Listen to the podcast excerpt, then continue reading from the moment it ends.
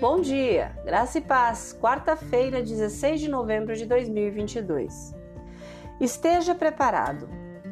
Ao longo de seu ministério, Jesus costumava usar ilustrações ao dar instruções, atraindo seus ouvintes a compreender o significado mais profundo. E ao capacitar seus discípulos pouco antes de enviá-los ao mundo, Jesus lhes disse: Eis que vos envio como ovelhas ao meio de lobos, portanto, sede prudentes como as serpentes e inocentes como as pombas. Mateus 10,16 O que um bando de animais tem a ver com as instruções de Jesus? Aqui estão algumas coisas a serem observadas. Primeiro, Jesus não romantizou a missão aos discípulos. Ele não os seduziu com conforto, luxo ou uma falsa sensação de segurança.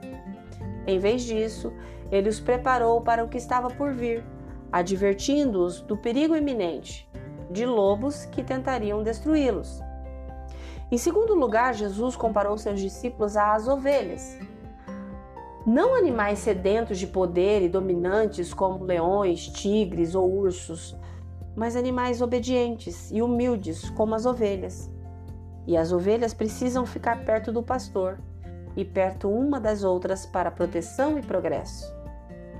Por fim, em terceiro lugar, Jesus aconselhou seus discípulos a serem sábios como as cobras, mas inocentes como as pombas.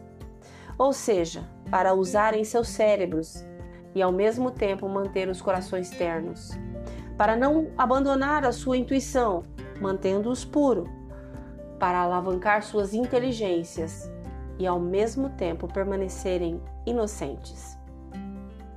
E embora Jesus tenha dado esta mensagem particular aos discípulos que estavam com ele face a face, suas palavras ainda se aplicam aos seus seguidores hoje.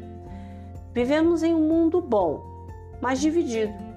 Um mundo onde se permite que o mal exista por um período temporário mas apesar da maldade que vemos nos noticiários e em nossa própria vizinhança, fomos enviados ao mundo para ser sábios e justos, para ser inteligentes e ternos, para ser verdade e graça. Portanto, esteja preparado para a resistência, porque temos um inimigo real.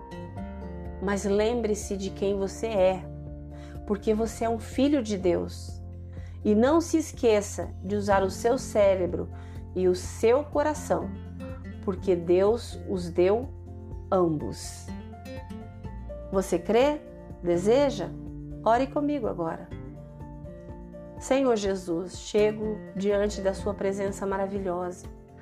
Sou a Sua filha e humildemente te peço, cuida do meu coração e mente, para que a Sua vontade se cumpra em mim Guia-me pelo caminho da retidão, do amor, da graça que só há em ti, através de Cristo Jesus.